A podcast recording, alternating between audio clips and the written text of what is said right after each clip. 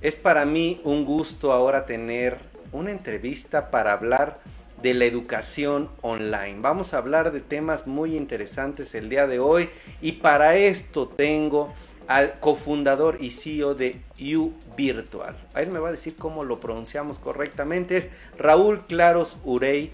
Y bueno, vamos a hablar de los retos en el tema de la educación online. ¿Ustedes están interesados en los cursos, en talleres, en alguna eh, capacitación? Bueno, esto es una de las actividades, según la Asociación Mexicana de Internet, más buscadas por los mexicanos. Y vamos a ver qué nos trae U Virtual para platicar. ¿Cómo estamos? No sé si me escuchas bien. Raúl, muy buenas tardes. Buenas tardes, Miguel, te escucho muy bien. Y bueno, pronunciamos U virtual nomás. Ah, U virtual. Perfecto, qué bueno que me lo dices. Y ahora sí, Raúl, ¿qué potencial, qué oportunidad hay en los cursos, en la educación online en este momento? ¿Me podríamos comenzar por eso, por favor?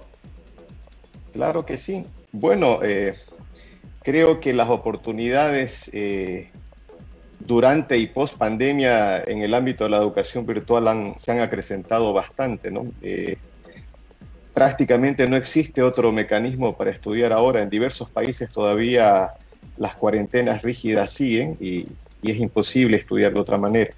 Así que en este contexto se ha visto una aceleración en el desarrollo y oferta de programas eh, educativos en el ámbito de la educación virtual, lo cual eh, va a permitir y permite actualmente que estudiantes de diversos niveles, eh, ya sean primarios, secundarios o educación superior, puedan acceder a educación de muy alta calidad apoyadas por la tecnología.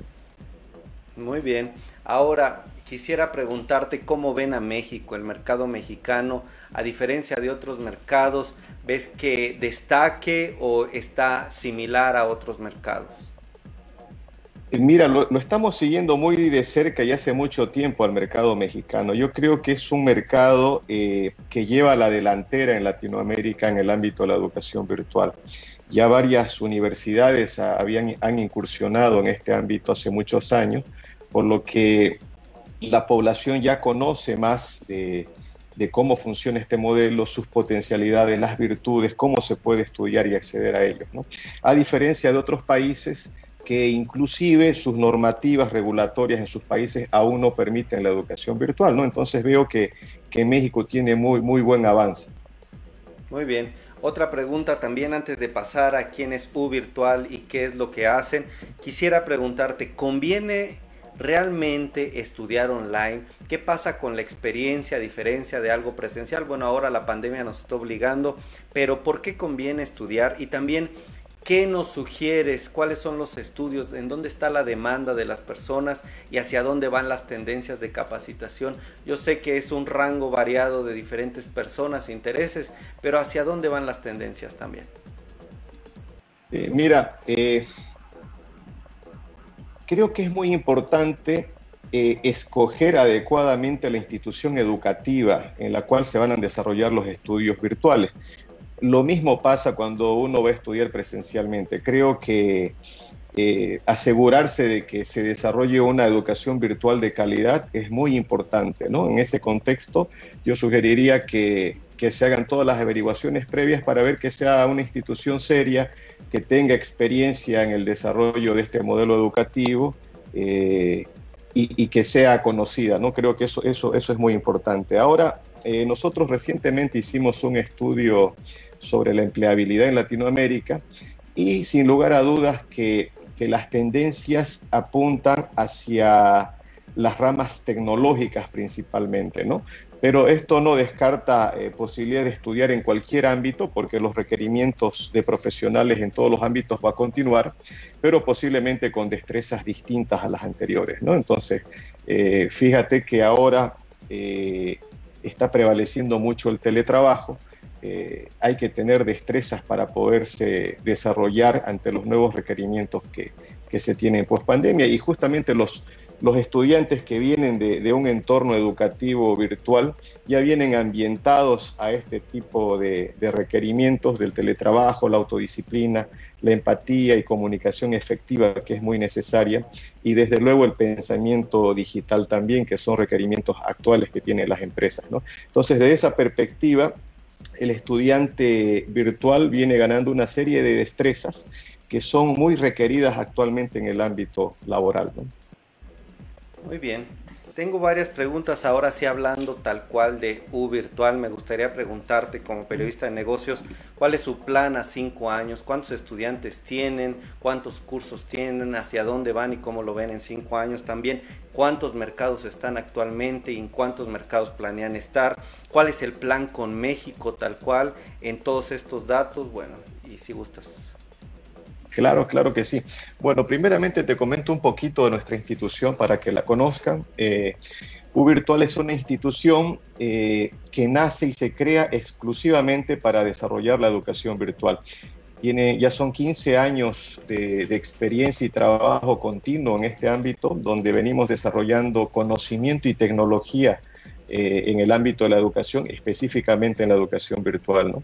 En este contexto, U-Virtual hace alianzas con diversas universidades del mundo, universidades europeas y latinoamericanas, eh, con las cuales comparte su know-how, su experiencia y su tecnología para que estas instituciones o universidades puedan eh, desarrollar programas virtuales. también nosotros los apoyamos en los procesos comerciales, eh, y bueno, eh, actualmente U-Virtual eh, viene trabajando intensamente prácticamente en toda Latinoamérica, ¿ya? con excepción de algunos países en Centroamérica, pero que están planificados ingresar pronto. Y bueno, entre los planes futuros que tenemos a cinco años hay dos mercados importantes que nos interesan mucho. Uno es el mercado de latinos en Estados Unidos, ¿ya? Y otro de los mercados potenciales que también eh, pensamos trabajar en un futuro próximo es el mercado eh, de Brasil. ¿no? Hay varias universidades que nos han contactado y quieren, quieren la tecnología de virtual para poder desarrollar sus programas virtuales. Eso en líneas generales, Miguel. Muy bien, y en cuanto a crecimiento, ¿cuánto esperan crecer? Tal vez si no es a través de estos talleres, lo manejan por clientes, por alianzas, ¿cuántas hay y cuántas esperan tener próximamente? Sí, mira, nosotros eh, podríamos tal vez pensar en volúmenes de alumnos, ¿no? Eh, actualmente debemos tener aproximadamente unos 3.500 alumnos en programas de maestría entre las diversas universidades que trabajamos y seguramente, eh, a ver, de acuerdo a los planes que tenemos, se deberían duplicar en los próximos tres años, ¿no? a ese ritmo vamos trabajando y bueno, los efectos post pandemia han sido dramáticos en el crecimiento de volumen de estudiantes. Ya eso se ha notado bastante en el rubro de la educación virtual, al menos en programas de muy alta calidad. Hemos, hemos tenido una demanda muy creciente, por lo que visualizamos que esta tendencia va a seguir en los próximos años. Entonces, eh, en tres años más esperamos duplicar el volumen de alumnos que tenemos actualmente. Muy bien. Y si me gustaría aclararlo, creo que este crecimiento 100% en tres años muestra la relevancia que está pasando en todo este tema de los cursos online. Y me gustaría antes de pasar a los retos eh, y qué viene, o sea, cuáles son las principales barreras para este crecimiento. Me gustaría nada más aclarar bien el modelo de negocio, Raúl, que nos explicabas. Tengo aquí algunos datos que ustedes, bueno, con 15 años de trayectoria tienen eh, estas alianzas entre Europa, como nos decías, Latinoamérica, pero entonces ustedes son una especie de proveedor de infraestructura tecnológica o también tienen sus propios cursos o cuáles serían como sus divisiones, líneas de negocio. Sí, básicamente eh, proveemos un producto específico direccionado a universidades, ¿ya? donde nosotros eh, les proveemos toda la infraestructura tecnológica, ¿ya? hacemos una capacitación intensiva con los profesores en un modelo educativo consolidado y propio de virtual. Los profesores aprenden a, a desarrollar sus cursos eh, bajo el modelo educativo de U virtual y hacemos un apoyo y seguimiento continuo de todo el proceso, eh, tanto académico y tecnológico, apoyando a profesores y estudiantes a lo largo de todo el proceso. De esa forma garantizamos que la calidad sea óptima, de muy buen nivel, eh, desde que el estudiante se matricula en estos programas hasta su conclusión. Muy bien. Bien, también, también aprovecho en comentarte, también te aprovecho en comentarte que a raíz de la pandemia hemos lanzado un nuevo producto exclusivo para instituciones eh, educativas de nivel primaria y secundaria, ¿no? de tal modo que ellos pueden también utilizar la tecnología o virtual bajo un modelo adaptado exclusivamente para, para niños y jóvenes, que ha funcionado muy bien en varios países de Latinoamérica. Perfecto. Ahora sí, en este tema de los retos, ¿cuáles son las principales barreras para este crecimiento? ¿Qué se necesita y cómo lo ves tú? También el corto mediano plazo. Sí, bueno, eh, uno, de, uno de los problemas más grandes que se tiene es el estereotipo que se ha creado de la educación virtual. ¿no? Lastimosamente ha habido una oferta variada de, educación virtual y no, y no ha tenido la calidad necesaria. ¿no? Entonces, en ese contexto, eh, muchas personas aún piensan que la educación virtual no, no tiene el nivel que, que, debería tener, pero te comento que eso es totalmente falso. Bien, eh, si los programas educativos se manejan adecuadamente, eh, los profesores están muy bien capacitados, la tecnología es adecuada, el modelo educativo es testeado, probado, eh, con seguridad que se puede tener eh, una educación virtual de primerísimo nivel, inclusive mejor que, las mejores universidades presenciales que se tienen en el mundo. Entonces, esa es una de las barreras con las cuales se está luchando, pero estoy convencido que a medida que los estudiantes se vayan graduando estos procesos eh, educativos, terminarán siendo los promotores, en definitiva, de este modelo educativo, que seguramente esta barrera va a ser disuelta en los próximos años. Muy bien. También me gustaría preguntarte para aquellos que están tomando un curso y dice, pero es que yo creo que está medio mal, no, no me convence. ¿Qué para ti tiene un buen curso? ¿Cuáles son las características esenciales? Y también cómo identificar aquellos cursos en donde tal vez caímos y no, no son incorrectos, no son tal vez funcionales. ¿Cuáles serían los puntos que tú nos dirías? Mira, a ver, hay, algunos elementos claves y, que denotan la calidad. Eh, es importante que los cursos tengan el, apoyo eh, continuo de un profesor. Ya creo que eso, eso es trascendental. Eh, porque hay muchos modelos educativos que te matriculas y te dejan solo aprender y no tienes a quien consultar nada y en definitiva terminas leyendo y aprendiendo solo. ¿no?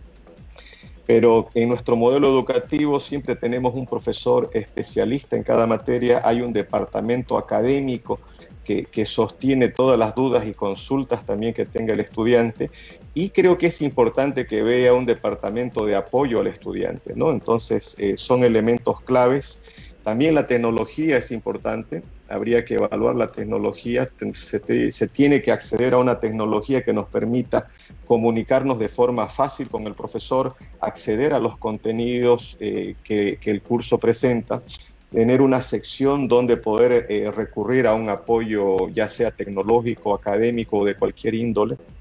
Entonces son elementos que eh, las instituciones que manejan seriamente eh, la educación virtual regularmente las tienen contempladas. Bien.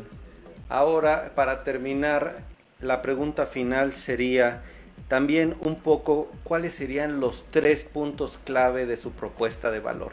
¿Qué hace diferente a U Virtual?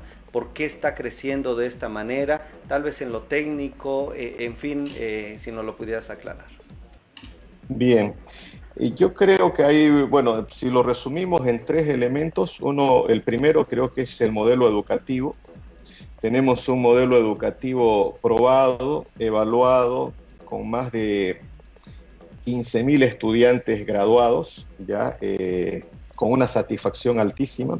Cuando hablo de modelo educativo, te hablo de todos los componentes que el estudiante se encuentra a lo largo del proceso educativo, ¿no? Entonces hablamos de de un proceso de matriculación adecuado, una currícula adecuada, contenidos adecuados, materiales de estudio adecuados. Entonces, ese es un primer elemento clave que U Virtual ha desarrollado muy bien en estos 15 años y hay un know-how muy grande ahí para, para poder compartir con las universidades e instituciones educativas. Otro ámbito de desarrollo muy importante que tenemos es el ámbito tecnológico. Tenemos un campus virtual de primerísimo nivel que se integran con todos nuestros sistemas académicos, administrativos y de apoyo al estudiante, de tal modo que podemos controlar todos los procesos adecuadamente. ¿no? Sabemos que el profesor está conectado el tiempo suficiente atendiendo a los estudiantes, sabemos que el estudiante está avanzando a buen ritmo y si no lo está haciendo, el tercer punto creo que es clave y trascendental, el Departamento de Apoyo al Estudiante lo contacta, lo motiva y lo ayuda a continuar con su proceso educativo. ¿no? Entonces, hay tres líneas críticas eh, en las actividades virtual que hace que nuestro producto sea muy, muy valorado por, por las instituciones educativas.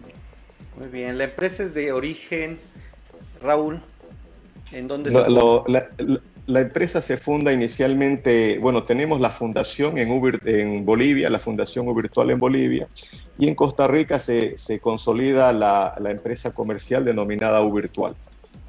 Muy bien, la verdad, datos muy interesantes, rescato 15 mil graduados, un modelo educativo, tecnológico y un departamento que invita, está con los estudiantes a motivarlos. Creo que este tema de no dejarlas solos me llama la atención y este plan, creo que aquí está la nota para nosotros como periodistas, crecimiento del 100%, o sea, de 3.500 alumnos podrían estar en cerca de 7.000 en los próximos tres años. Perdón, ahí solo en maestría me mencionaste o en diferentes?